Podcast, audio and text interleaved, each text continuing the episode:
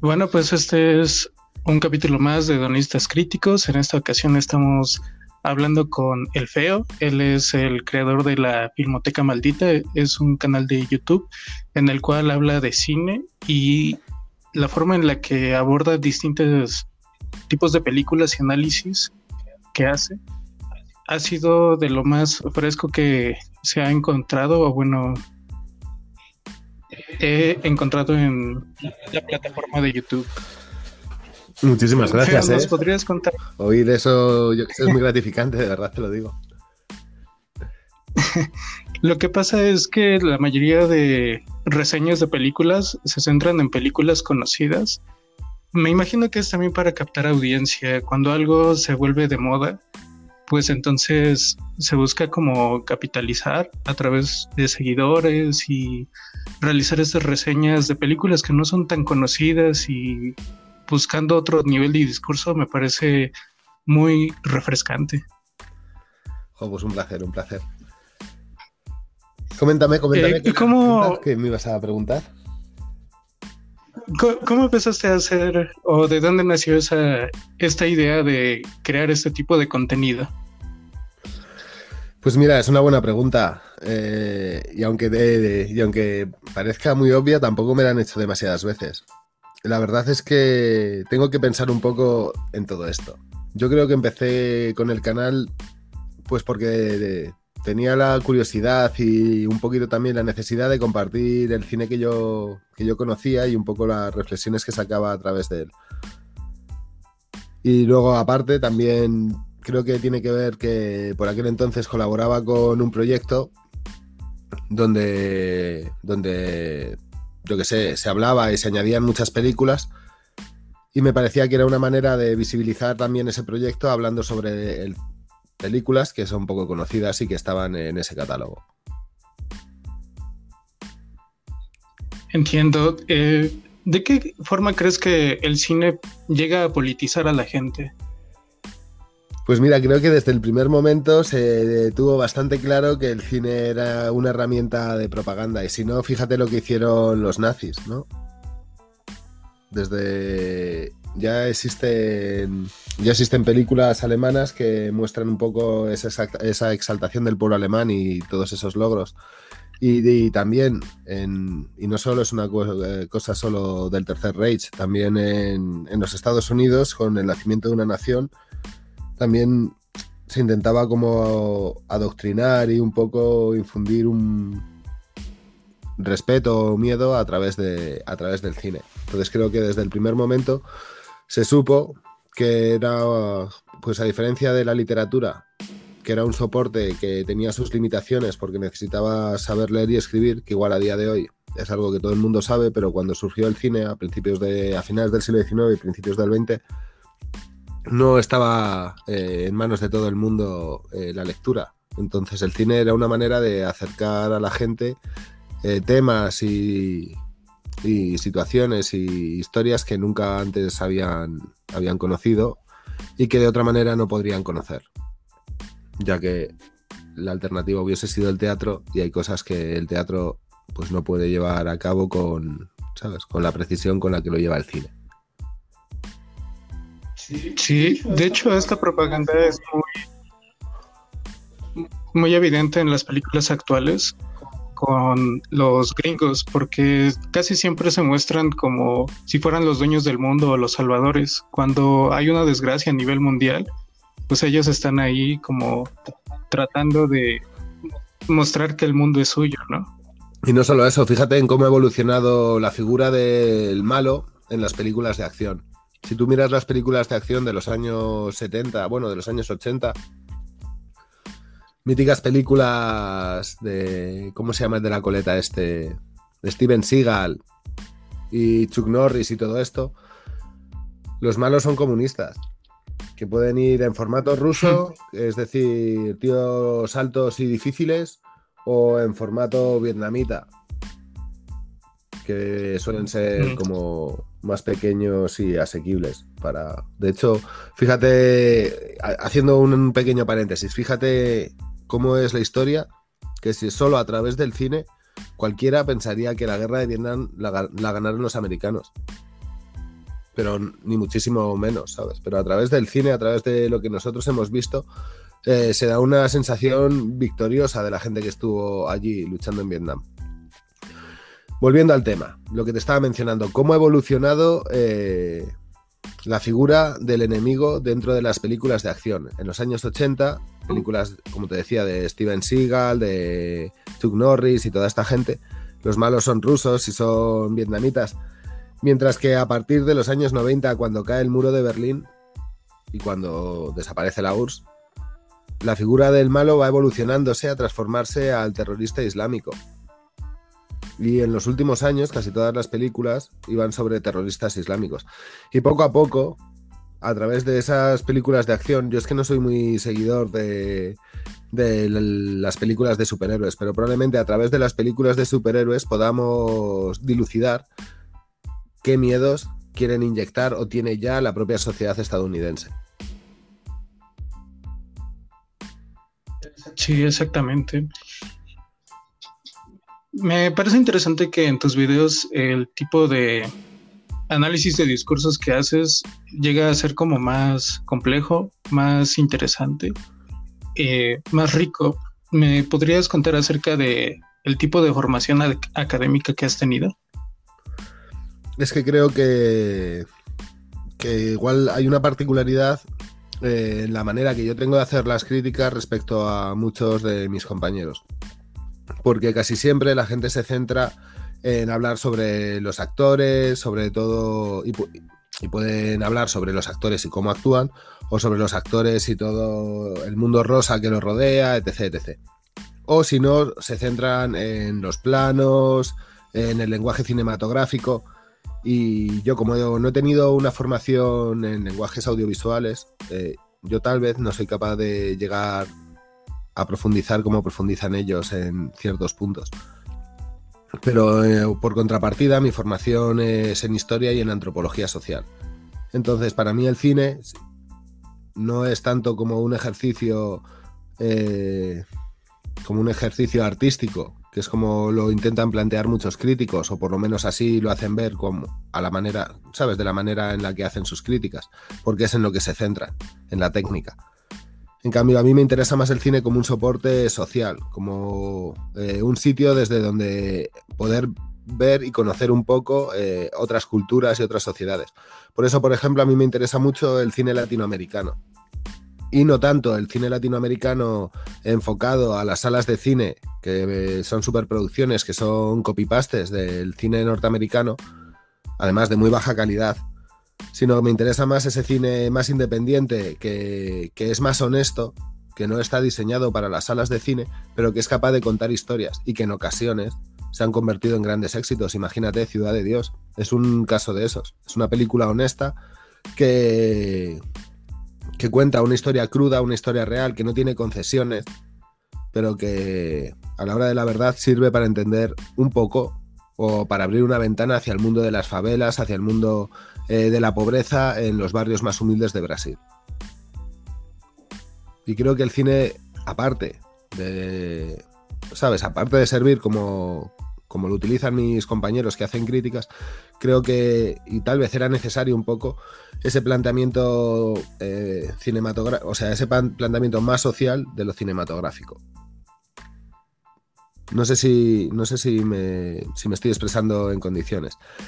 Es como si en la literatura eh, pues te centrases en ver, eh, yo qué sé, pues cómo han hecho la poesía, en plan, la estructura que tiene, yo creo que es más en lo que se centran muchos de la gente, mucha de la gente que se dedica a hacer crítica, que eh, en el propio contenido que esconde la propia obra.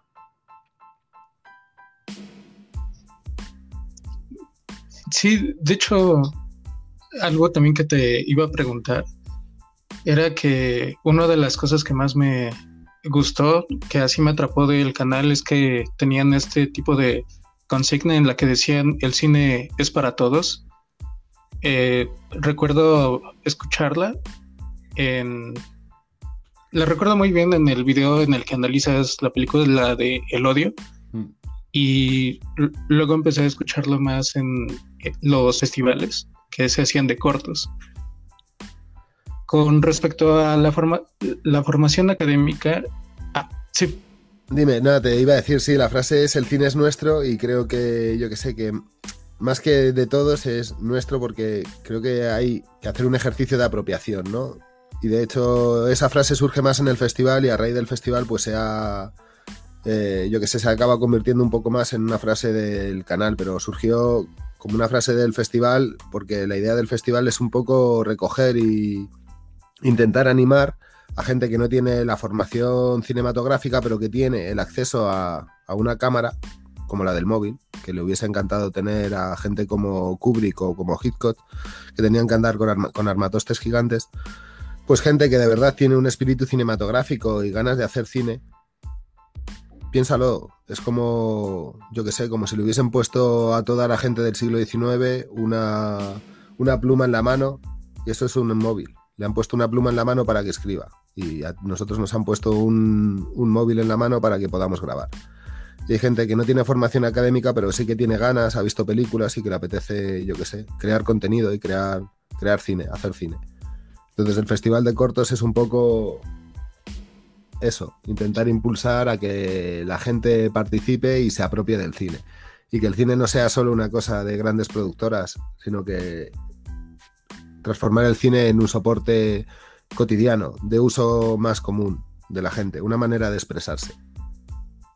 Como lo es la literatura, que en su momento la literatura era algo para consumir y a día de hoy mucha gente utiliza la literatura como una válvula de escape, como, una, como un ejercicio íntimo incluso pues empezar a buscar esa transformación. Dime, dime. No, de hecho, este, para allá iba mi pregunta, pero continúa, por favor. Pues un poco esa es la idea, ¿no? La idea de, ¿sabes? Por eso la frase es así, no es el cine de todos, sino el cine es nuestro, porque es la idea de socializarlo, de, de, apropiarnos del cine. Por eso la semana que dura el festival es, está toda la gente de la comunidad diciendo eso, de que el cine es nuestro porque son cortos que han hecho ellos, que los vamos a ver en el canal, el canal ya se está haciendo grande, somos 135.000, entonces es, yo qué sé, pues que abrir una ventana a gente que igual pues o no tiene redes o tiene redes muy pequeñas, que muchísima gente pueda ir y, ver su corto. Entonces se lo ocurran y de verdad te lo digo, eh, la calidad del festival es brutal. O sea, tan brutal que, este último año eh, me fui al Festival de Sitges, conseguí ahí una invitación para ir a un festival que es uno de los festivales más importantes del mundo. Estará entre los 15 o 20 festivales más grandes. Y de ciencia ficción me parece que es el más grande de todo, de todo el mundo. Pues estuve hablando con la organización del Festival de Sitges sobre el Festival de Cortos de la Filmoteca. Les puse un par de cortos de los que se presentaron y que ganaron premios en nuestro festival. Y, y dijeron, joder, son buenos. En plan de, vamos a abrir una vía de contacto y vamos a ver si el año que viene eh, algunos de los cortos que ganen en tu festival se pueden, eh, se pueden programar para, ser proyectados en el Festival de Sitges. Y eso es un éxito, eso es meter el underground y meter el trabajo local eh, en un sitio donde la industria está consolidada.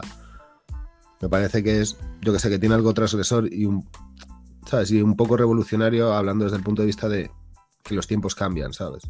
Y ahí toma más sentido otra vez esa frase de el cine es nuestro, ¿sabes? Y que si nos lo proponemos, hacemos bien las cosas, podemos llegar a donde queramos.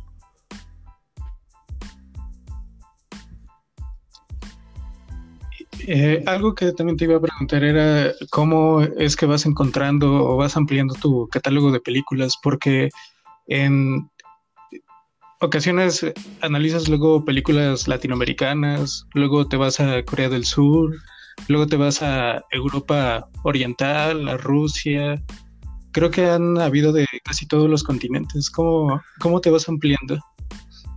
Pues creo que eso no, tiene que ver tanto con que yo haga un esfuerzo por intentar eh, buscar esas historias, sino que desde pequeño, desde que me empecé a interesar por el cine, a mí no me, no me interesó nunca el cine como una herramienta de entretenimiento, como un producto de usar y tirar. De hecho, para mí el cine, o sea, a mí me transformó una película que fue El Ángel Exterminador. Y cuando terminé de ver esa película tenía muchas dudas y muchas preguntas. Y durante semanas estuve buscando respuestas y hay respuestas que todavía no he encontrado a día de hoy sobre esa película, que me sigo haciendo. Y, y la verdad es que pensé, joder, ¿cómo me, ha gustado esa sensación? Esa sensación de, de, que esta película me ha, abierto, me ha abierto la mente, me ha hecho cuestionarme cosas, querer saber qué tiene el director en la cabeza, por qué ha hecho los planos así, de qué va todo esto, por qué ha decidido esta historia. Y, y desde entonces mm, quise buscar más cine de ese tipo. Y rápidamente me di cuenta, siendo niño, que dentro del cine comercial no iba a encontrar eso. Ahí solo encontraba fórmulas. Las mismas fórmulas siempre, que se repetían una y otra vez. El ABC, ¿sabes? En plan de como cuando yo estudiaba literatura de pequeño y me hacían estudiar y me hacían aprender el teatro, cómo era el teatro eh, clásico español, y te explicaban que era una fórmula, que había primero una pequeña historia, después de donde se presentaban a los personajes, después de esa pequeña historia surgía un incidente y siempre el protagonista de ese incidente era un payés, un campesino, alguien de clase baja y en última instancia para, para poder solucionar el problema aparecía el rey y lo solucionaba. Y todas las historias podían ser sobre que había desaparecido el trigo, sobre que había eh, una bruja o sobre que, yo qué sé, ¿sabes? Que un santo eh, estaba enfadado. Podría ser el tema que fuese, pero siempre seguía esa misma estructura. Una pequeña presentación de personajes, un problema y el rey soluciona el problema. Y cuando empecé a ver el cine, el cine de Hollywood y el cine más comercial, me di cuenta que siempre eran así. Y que si quería encontrar cosas como, como El Ángel Exterminador, tenía que irme a una película mexicana porque El Ángel Exterminador es una película mexicana. Y entonces ahí empecé a interesarme por cines locales, por el cine que hacían en otros sitios. Y, así conocí a Luis Estrada y dije, joder, tío, qué gran lectura de la sociedad mexicana, qué manera de meter el dedo en la llaga eh, con películas y de, hablar de la realidad y de a través de los personajes, eh, ¿sabes? Escupir actualidad incluso. Y, y, llegué al cine, a películas paraguayas, entonces como siete cajas y, ¿sabes? ya pasear por, por, países. Dentro de poco, de hecho, creo que voy a hablar sobre una película que se llama Días de Santiago, que es una película peruana, que es algo así como el taxi driver latinoamericano. En plan de, hay un montón de, hay un montón de películas por ahí, escondidas, que no son muy comerciales, que, que yo que sé, que están ahí a la vuelta de la esquina esperando a ser descubiertas y, como, como, yo te decía, en plan de, pues desde pequeño, desde que vi El Ángel Exterminador, empecé a interesarme por ese tipo de cine que no aparece en las, en, las carteleras. Y cuando, pues eso, cuando me fui a estudiar a la universidad, eh, yo que era muy de calle, de estar todo el día en el parque ahí con los amigos, pues ya no tenía amigos porque estaban en Burgos, los amigos de la universidad estaban centrados en estudiar, por lo tanto yo empecé a comer muchas horas de casa. Y todo ese rato en casa, yo que soy bastante perezoso, por así decirlo, o yo que sé, o que no me gusta nada las rutinas ni las costumbres, y entonces el estudiar todos los días me generaba esas rutinas. Empecé aficionándome a ver, a ver cine, a hacer otras cosas. Y, y así poco a poco, pues en plan con, con 22 o con 23 años, eh, apuntaba a las películas que había votado en Film Affinity, llevaba 4.000 películas y casi todas las películas que había visto eran fricadas de por ahí, pelis raras.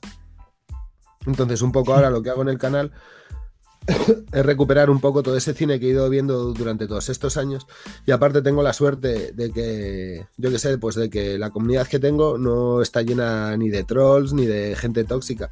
Casi toda la gente que se pasa por el canal es gente que ha llegado ahí porque tenía interés y porque estaba interesada en, temas raros, porque además no es, no, es algo que suele aparecer en las búsquedas. El, ¿Sabes? O no son búsquedas habituales, entonces la gente que llega ahí lo suele ver como algo extraño. Y, los que son participativos me, hacen buenas sugerencias. Por ejemplo, el vídeo de Ya no estoy aquí. Yo es muy probable esa película no ha llegado a España. Y, y no, ah, bueno, ha llegado a España a través de Netflix, claro, pero nunca estuvo en salas, ni hubo ningún tipo de hype, ni ningún tipo de polémica, ni nada de nada respecto a esa película. Eh, gracias a hacer los vídeos de Luis Estrada, en, esos, en esos vídeos, en la sección de comentarios, la gente me dijo, oye, tú, feo, eh, van a estrenar una película que se titula Ya no estoy aquí.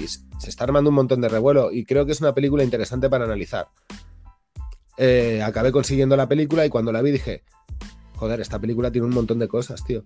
Hablan sobre sociedad, sobre tribus urbanas. Además, que es algo que es muy poco convencional, que se hablen de tribus urbanas y de tribus urbanas tan minoritarias como puede ser una que, que es tan local como que solo se ha dado eh, en una en una ciudad, en unas pocas ciudades del norte de México y que tiene la, la, particularidad de que no se está mirando en los Estados Unidos en los años 90 como estaba haciendo todo el mundo y todas las culturas, sino que se está mirando en la propia América Latina retroalimentándose, que son los colombianos estos. Dije, me parece apasionante. ¿Sabes? Me parece, y además, todo, todo el simbolismo que, que utilizan, ¿sabes? Eh, que va desde, desde, ¿sabes? Desde tomar los placazos de los chicanos de, California a, peinados que imitan los cascos de los, de los, de los jefes de los jefes indígenas. Me parecía, yo qué sé, como una combinación apabullante. Y que cuando la gente se dedicaba y me puse a buscar información sobre esa película y la gente no iba ahí, la gente se quedaba más en el tema de que si de que la miseria, de que si la peli es de un kinky, que si, ¿sabes? En barro, embarrando, embarrando, embarrando lo que quería decir el director y lo que quería mostrarnos. Que creo que era un poco, ¿sabes? Dejar un testimonio de una cultura que además está extinta. Y me parecía interesante visibilizarlo así, visibilizarlo como una cultura extinta, ¿sabes? Y como el valor que tenía eso y como además cómo desapareció esa cultura. Es que es tan interesante todo, porque esa cultura desapareció por culpa de la lucha contra el narcotráfico. ¿Y quién se comió la lucha contra el narcotráfico? ¿Los narcos? No, los gilipollas. Los que se iban a una, esquina a bailar y a fumar cuatro porros. Que vale, sí, se fumarían cuatro porros, pero que no estaban haciendo nada malo. Y que, y que tampoco eran ellos los que en última instancia eh, manejaban los kilos y se dedicaban a moverlo todo, ni formaban parte de tanto del narcotráfico. No sé si me explico. Sí, de hecho en el video dices que nada más se los llevaban a ellos porque eran una presa fácil para la policía. Y pues es algo totalmente común aquí en México que la policía te ve medio mal, mal vestido o diferente y te hacen brutalidad. Bueno, te hacen, te violentan. Nada más aquí, eh, por donde yo vivo, pues igualmente la policía te acosa si no te ve blanco o te ve con perforaciones, tatuajes.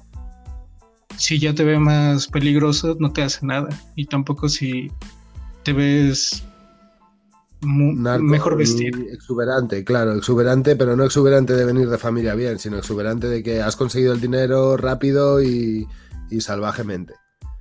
Entonces ahí te van a dejar tranquilo, porque igual, porque eres peligroso. Exacto me gusta, me gustaban, me gusta eso del cine, ¿sabes? Cuando la película no va sobre eso, pero de vez en cuando te suelta un par de guiños que te, ¿sabes? Que te escupe la realidad social del lugar. Y resaltar eso dentro del cine, aunque no sean los grandes momentos, aunque no sea la trama principal de la película, pero sí me parece que es interesante, ¿sabes? Señalarlo, subrayarlo un poco y decir, eh, mira, en esta película hablan de esto. y es la excusa para, para sacar el tema, ¿sabes?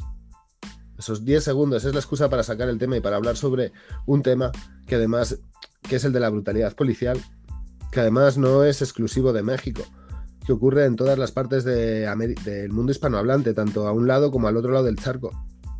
Entonces, compartir los problemas y socializar los problemas y ver que son cosas comunes, creo que nos ayuda que nos ayuda a colocarnos en el mundo, mucho más que hablarnos sobre si ese plano está bien hecho, sobre si eh, la elección de colores es ideal, o si este color quiere decir esto o el otro lo otro.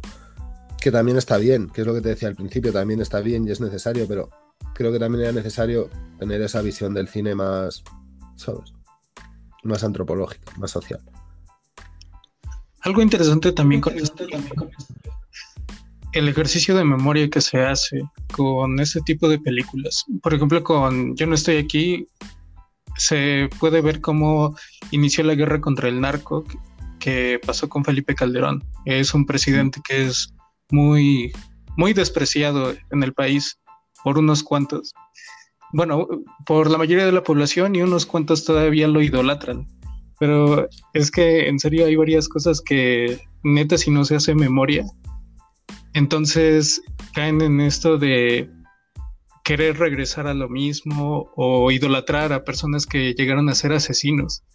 O sea, el secretario de seguridad de Felipe Calderón en este momento se encuentra en Estados Unidos siendo juzgado por tener nexos con el narco. Y aún así hay personas que no... Que lo van a defender, ¿no? Si en España estamos en la misma, tío. Eh, mira, te voy a poner un ejemplo. Mira, porque tú te crees que aquí a este lado del charco somos, o yo qué sé, hablando con, con mis compañeros y con la comunidad latinoamericana, me doy cuenta de que se creen que a este lado del charco estamos como más civilizados, pero no estamos más civilizados, sino somos más sofisticados, que es diferente. Pero al fin y al cabo es lo mismo. Y te voy a poner un ejemplo. Hace unos años se destapó en España un caso de corrupción política donde estaba implicado uno de los dos partidos mayoritarios. En España solo han gobernado dos partidos, el Partido Popular y el, Socialista. En este caso era del Partido Popular, que es algo así como la derecha católica y la derecha un poquillo casposa de España. Un poquillo no muy casposa, pero bueno. El tema es que encontraron un montón de. un montón de. De documentados que hablaban sobre tráfico de influencias, dinero negro y cosas así. Bueno, pues te puedes creer que en los últimos dos años han muerto 13 personas implicadas con ese juicio que tenían que ir a declarar y que nunca llegaron a declarar porque, oh, sorpresa, uno se cayó, se dio un golpe en la nuca y se mató, y otro decidió suicidarse, y otra se colgó, y otro tuvo un accidente de tráfico, y a otra le dio un paro cardíaco, y todos los ha asesinado la cúpula del PP. ¿Sabes lo que te digo? Y, sigue, y es una mafia. Lo que pasa que igual ahí eh, se coge y cuatro narcos eh, le pegan cuatro tiros a la salida de, de, un acto público, como vi que pasó hace poco al gobernador de México, a no sé quién. Y aquí no, se, no son así de. Los mensajes no se dan tan claros. Los mensajes se capturan, pero son más sofisticados y de cara a la opinión pública, de cara a la justicia y de cara a todo el mundo, aquí no ha pasado nada y Santas Pascuas. Y a la hora de la verdad, eso es un cáncer, muchísimo más cáncer, más peligroso. Porque tarde o temprano confío y espero que México despierte y supere la situación, al igual que Colombia, durante los años 80 y 90. Era la cuna del narcotráfico y era un sitio muy peligroso y a día de hoy creo que ya no están en esas. Y sí, sigue habiendo violencia en las calles, pero creo que ya no son los mismos índices ni de violencia ni de pobreza que igual había durante los años 80 o 90. Y al igual pasó en Europa del Este, en Bosnia, en Serbia y en todos los sitios donde estuvieron en la guerra de los Balcanes, hubo una generación muy enfrentada por temas religiosos y los hijos de esa generación no quieren saber nada de eso. Al final cansa, la violencia cansa las generaciones quieren pasar página, las generaciones nuevas. Y espero que tarde o temprano México pueda salir de eso. ¿Cómo es la imagen que tienes? es la imagen que tienes de América Latina a través del cine? De América Latina a través del cine. Pues no lo sé, supongo que distorsionada a través de los ojos de los propios directores y de las cosas que yo voy leyendo y de lo que estudié en la carrera. Cuando yo estudié la carrera me especialicé en historia de Chile. Entonces, pues supongo que hasta que nunca pise América Latina no podré saber bien del todo cuál es la imagen que yo tengo, pero a mí me parece un sitio fascinante. Toda la región desde, desde Argentina a México, con todas las diferencias que hay entre, ¿sabes?, regionales, culturales y, y gastronómicas y de todo, entre todas las regiones que hay entre una punta y la otra, me parecen que son, yo qué sé, que al fin y al cabo forman parte de, de, de, mi, de mí, de mi cultura y de cómo he crecido, porque siento que un poco estamos hermanados, compartimos el mismo idioma y 500 años de historia. Así que me apetece ver cómo, cómo se ha leído el mundo, cómo han ido creciendo eh, otras gentes con las que comparto cosas a lo largo del tiempo y, yo qué sé.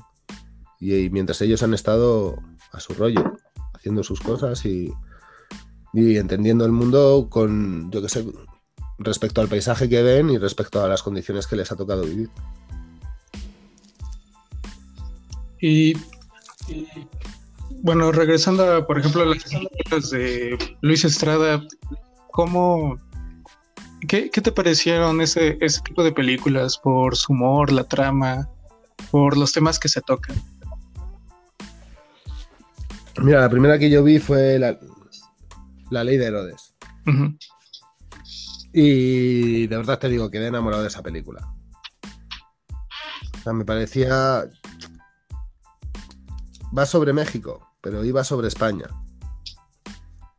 ¿Sabes? Había cosas que estaban tratando ahí sobre la corrupción, sobre cómo funcionaba, que me recordaba también a la España de los años 40 y de los 50, incluso, yo qué sé, había demasiadas similitudes y, y cosas universales, ¿sabes? Cómo trataba la, frase que da nombre a la película, que es la ley de Herodes, o te chingas o te jodes, que es lo que le dice eh, su jefe, el del PRI el gobernador del PRI, que le da una lección magistral de cómo, de lo que es la política, donde le enseña un libro de leyes para recaudar impuestos y le da una pipa para cumplir la ley.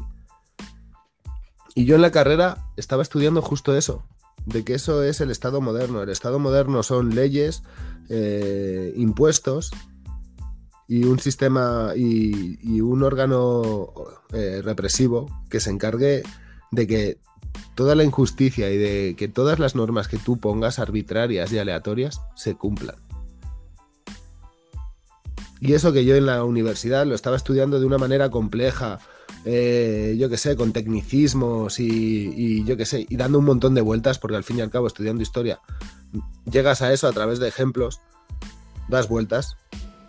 En esa película, en una, en una escena, me lo estaba contando me lo estaba mostrando, me estaba hablando de qué es el Estado moderno, de qué va el Estado moderno, de qué va la sociedad en la que vivo. ¿Ha cambiado algo en los últimos 70 años? Dios, me sacaba un montón de preguntas.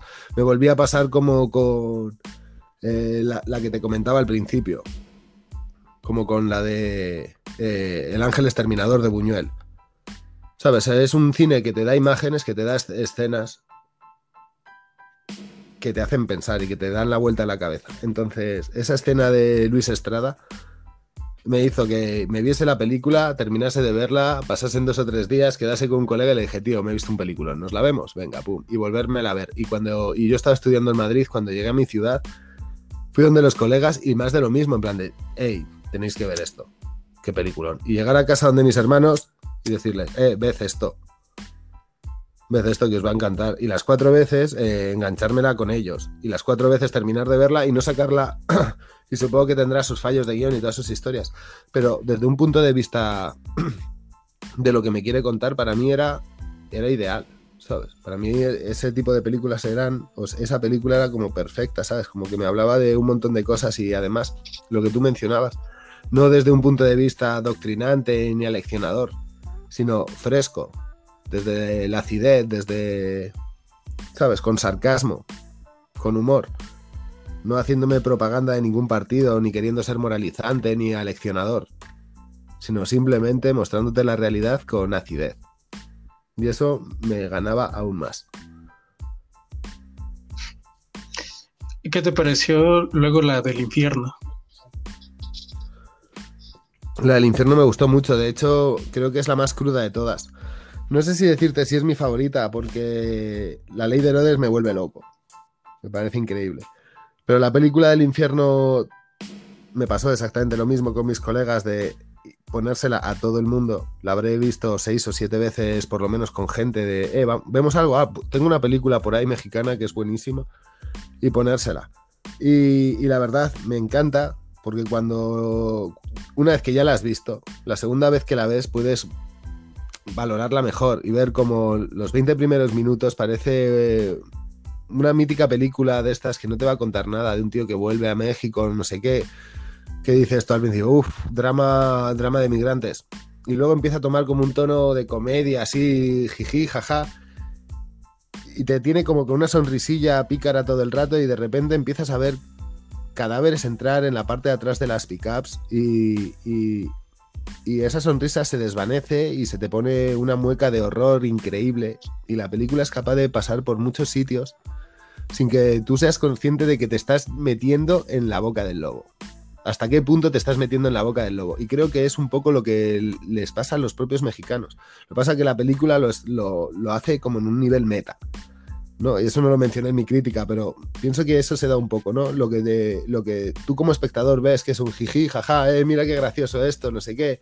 Eh, vamos a mira cómo el pavo se mete en el mundo del narco, a ver qué le pasa.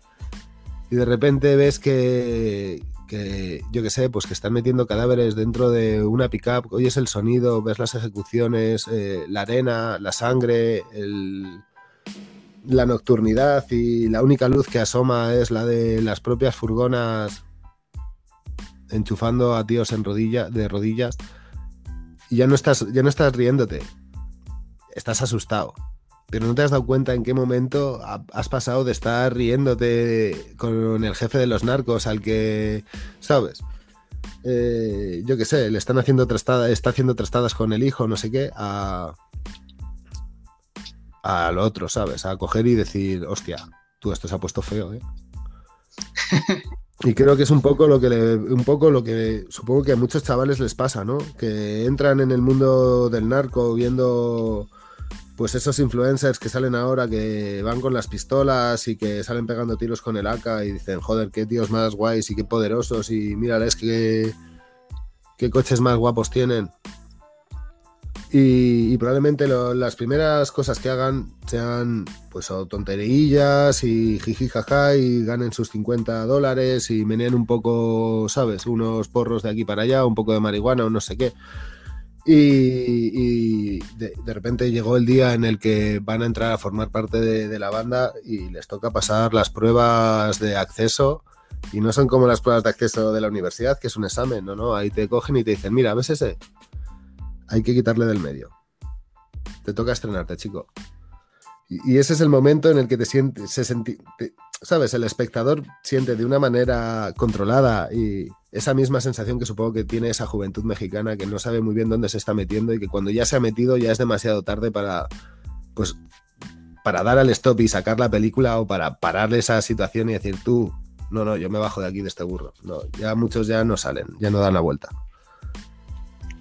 Ah, te voy a contar nada más un como sabías que de la película. En la película se usa una banda sonora, como habías dicho en la crítica, de narcocorridos. Y bueno, los narcocorridos. uno de ellos, que se escucha en muchos fondos, este, es este de Chalino Sánchez. Es este de Chalino Él fue un cantante de, de narcocorridos, pero lo interesante es que hay una parte, hay una parte en la que te das cuenta de que le va a pasar lo mismo al protagonista, porque a Chalino también lo, lo mataron por algo, por estar relacionado con el narco. Hay muchas teorías de lo que le pasó, pero no se sabía ciencia cierta. Nada más un día lo encontraron, le mandaron una nota mientras estaba cantando y lo asesinaron. De hecho, hay un video en el que está leyendo esa nota en, una en la presentación que está haciendo y se le nota en la cara que ya no, no puede salir. Y aún así termina la canción, termina su presentación y unas horas después fue encontrado a la orilla de una carretera.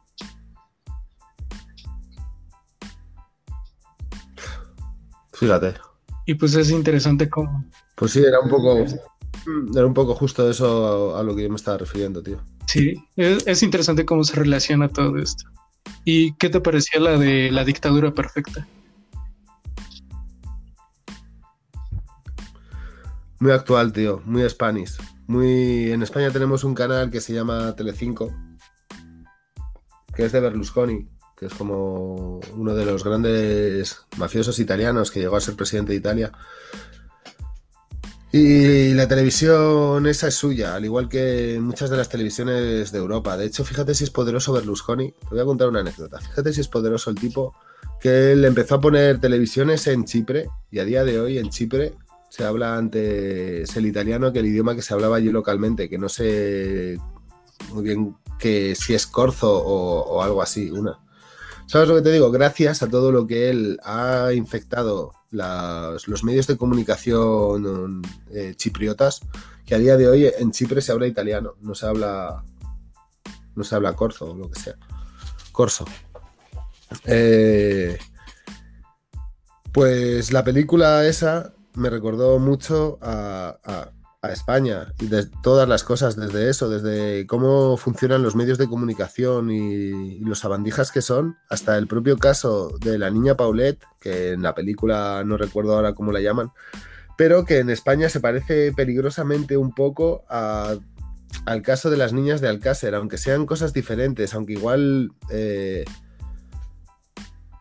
en última instancia no, tenga igual ni el mismo motivo ni el mismo ni la misma intencionalidad las desapariciones de esas chicas existe en el tratamiento de los medios un rollo vampiresco y depredador que se materializó igual en España con las niñas de Alcácer como en México con el caso de la niña Paulette. Entonces eso es lo que me pasa con el cine de Luis Estrada que, me hace que me lo tome en serio, porque lo que está contando me es, ¿sabes? Me pone los pelos de punta y me, es sospechosamente habitual. ¿sabes? Muy cercano. Entonces digo, coño, si lo que está contando este tipo, que está pasando a 12, eh, eh, sobre una historia que pasa a 12.000 kilómetros, me vale, es porque probablemente esa historia se aproxime a la realidad y porque nuestras realidades no se, no se diferencian tanto. De hecho, en mi vídeo de los vatos locos intento, eh, intento profundizar más en esa idea, ¿no? En esa idea que siempre me ronda en la cabeza. ¿Hasta qué punto eh, las comunidades hispanohablantes estamos, estamos más conectados de lo que nosotros en, el fondo creemos? ¿Sabes? Y el ejemplo es eso, como una película como la de Sangre por Sangre, eh, para muchos barrios de España, es, es importante.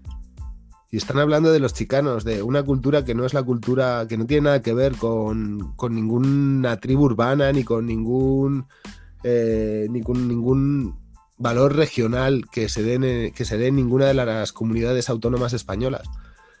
Pero un montón de gente conecta con, la realidad del barrio que se plasma en la película de Sangre por Sangre. Y, conozco gente que lleva tatuado eh, eh, vatos locos o cuando fueron los disturbios de mi barrio, eh, me parece que también utilizaron, eh, utilizaron lo de Vatos Locos, la calle es nuestra. Que son eslóganes que aparecen en, que aparecen en la película. Entonces me parecía como muy interesante ver, ver, esas conexiones y ver cómo al final, pues eso, es un continente, es en, el, es en el único sitio del mundo donde un continente habla el mismo idioma. Y por mucho que, yo que sé, que se hayan preocupado en hacernos rivales por temas históricos, que si nos robasteis el oro, o por temas regionales de los conflictos entre el Perú y Bolivia, o entre Chile y, Perú, o lo que sea, por encima de esas, de, esas territorialidades que son artificiosas, que las, ha construido, las han construido eh, seres humanos hace 250 años antes, ya estábamos ahí antes, ya compartíamos idioma antes, ya compartíamos cultura y antes ya estábamos transformándola para hacernos la propia y que cada uno la entendiese el mundo y su realidad a su manera. Entonces creo que es interesante intentar recuperar eso y, hermanar y conocernos mejor.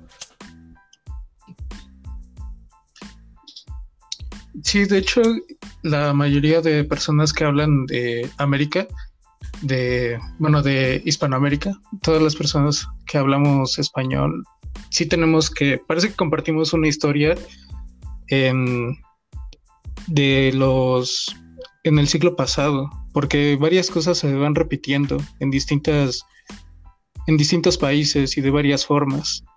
Por ejemplo, el nivel de violencia, la desigualdad, el imperialismo por parte de los gringos.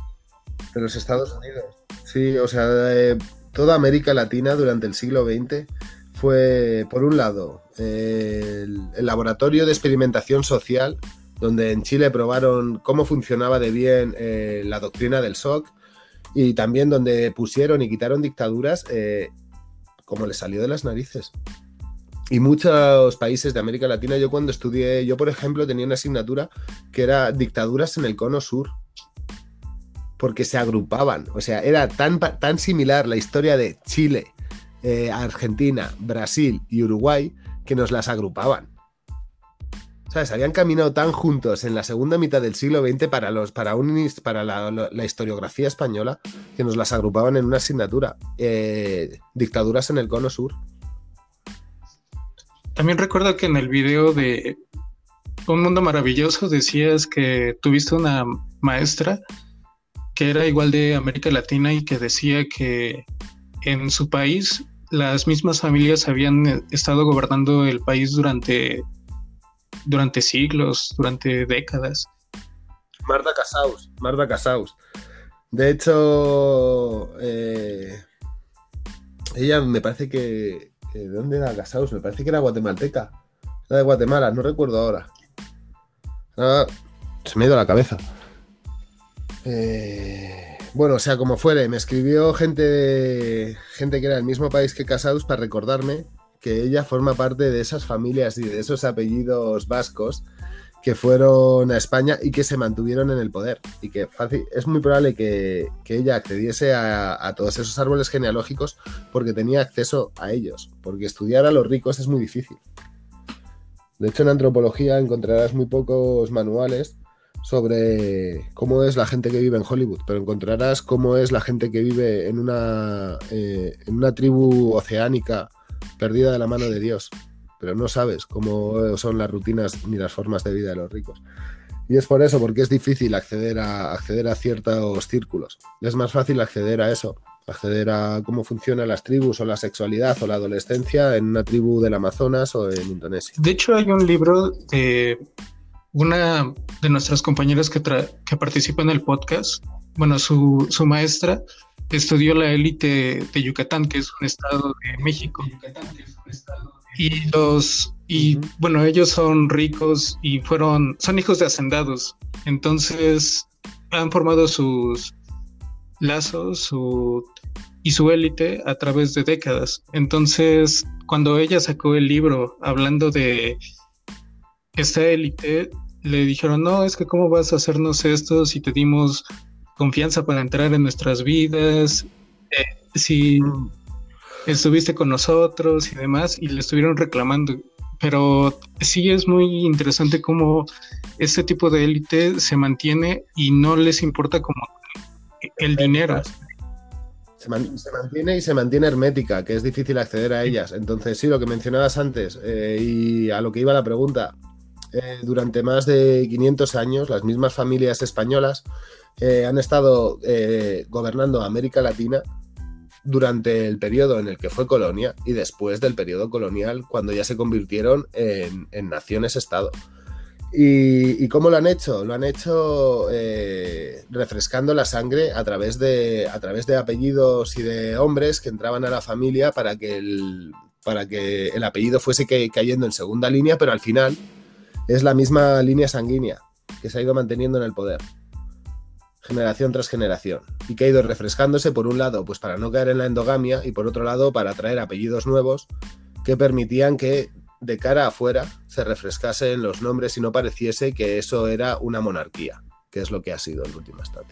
Sí, y entre comillas, claro. La, clase política y las élites siguen perteneciendo a unas cuantas familias. Y bueno, ¿qué nos podría recomendar a las personas que no nos encontramos, o bueno, no nos encontramos relacionados tan directamente con el cine o con teoría social para que podamos iniciar en este tipo de... Eh, en el cine? ¿Qué os recomiendo? Sí. Pues mira, cubrid vuestros intereses. Así es como yo empecé a amar el cine. No tanto con, eh, te tienes que ver Stalker. Porque, por ejemplo, yo me vi Stalker y, y, para mí es una obra maestra, pero yo sé que recomendar Stalker a la gente es una puta locura, porque es una película muy íntima a la que, a la que tienes que llegar por un recorrido propio. A través de que te digan, ¿qué, ¿qué, me veo? Vete, Stalker. No, Stalker es un ladrillo que dura tres horas de cine soviético, donde apenas hay diálogos y donde prima eh, un montón la imagen. Entonces puede resultarte muy cuesta arriba. Yo pienso que la mejor manera de, de acercarte al cine es intentar cubrir tus intereses. A mí, yo, por ejemplo, a mí, ¿qué es lo que yo estudié? Yo estudié historia y estudié antropología. ¿Por qué? Porque me interesan las personas y me interesa lo humano. Me interesan las relaciones que surgen entre nosotros y cómo nos interconectamos y cómo eso, cómo negociamos, cómo hablamos, cómo nos comportamos entre nosotros, con nosotros, con el otro. Y, cuando me interesé por el cine, al principio casi todo el cine que veía eran películas como Network, Un Mundo Implacable, o como Z. Por ejemplo, para mí uno de mis primeros directores que amé con mucha locura era Costa Gabras. ¿Por qué? Porque todo el cine de Costa Gabras está muy politizado. Y tiene una película que se llama Missing, que habla sobre la dictadura chilena y sobre cómo eh, un periodista de, segunda categoría de veintitantos años eh, lo cogen los militares y lo hacen desaparecer. Pero resulta que es que el, el periodisticucho este de mierda es el hijo de un gobernador en los Estados Unidos que es uno de los peces gordos más gordos de todos los estates. Y se marcha a Chile a buscar al hijo. Y él es conservador y él no cree las tonterías por las que estaba luchando el hijo. Y, él, y el padre no cree que le hayan hecho desaparecer al, al chaval. Cree que estará por ahí con alguna y poco a poco se va golpeando con la realidad. Pam, pam, pam. Pues a mí ese cine me, me, volvía loco. ¿Por qué? Porque veía eso, las relaciones humanas, veía el poder, veía eh, otro, otro país. ¿Sabes? Como que veía historia, veía un montón de cosas. Entonces yo creo que, yo qué sé, pues si a ti te interesa eh, la literatura o si te interesa la música o, el, o, aunque sea, aunque si te interesa el ajedrez, búscate pelis de, de, ajedrez porque las hay. Y probablemente si, si, hay algo ahí para rascar, si hay alguna buena conexión, la podrás encontrar porque es algo que tú disfrutas y es una de tus aficiones. Y estás viendo eh, el ejercicio y el trabajo de alguien que también probablemente sea aficionado, por eso está haciendo una película al respecto. Y vas a ver su lectura. Y eso es muy probable que te ayude a enriquecer la tuya, ya que, ya que crezca tu, tu pensamiento creo que esa es la, la mejor respuesta que pude imaginar y tomaré igualmente el consejo. Pero sí, ha sido muy rica esta conversación. Un placer, ¿Algo que tío. te gustaría agregar a las personas que nos van a escuchar en el podcast? Eh, no sé, nada, que para mí también ha sido, ha sido un auténtico placer estar aquí hablando contigo, charlando y compartiendo un poco, pues yo qué sé. Todas estas cosas, al final las entrevistas estas se convierten en viajes íntimos de preguntas que yo nunca me hago sobre mí mismo y que, y que tampoco me he preocupado de buscar respuesta y se me hacen retos interesantes. Así que poco que decir, agradecerte, agradecerte, yo que sé, el reto y la aventura. Muchas gracias a ti, Feo. Eh, la verdad, este, esta conversación ha sido muy, muy rica y muy interesante. Un placer, tío. Bueno, esto sería todo. Hasta luego. Hasta luego.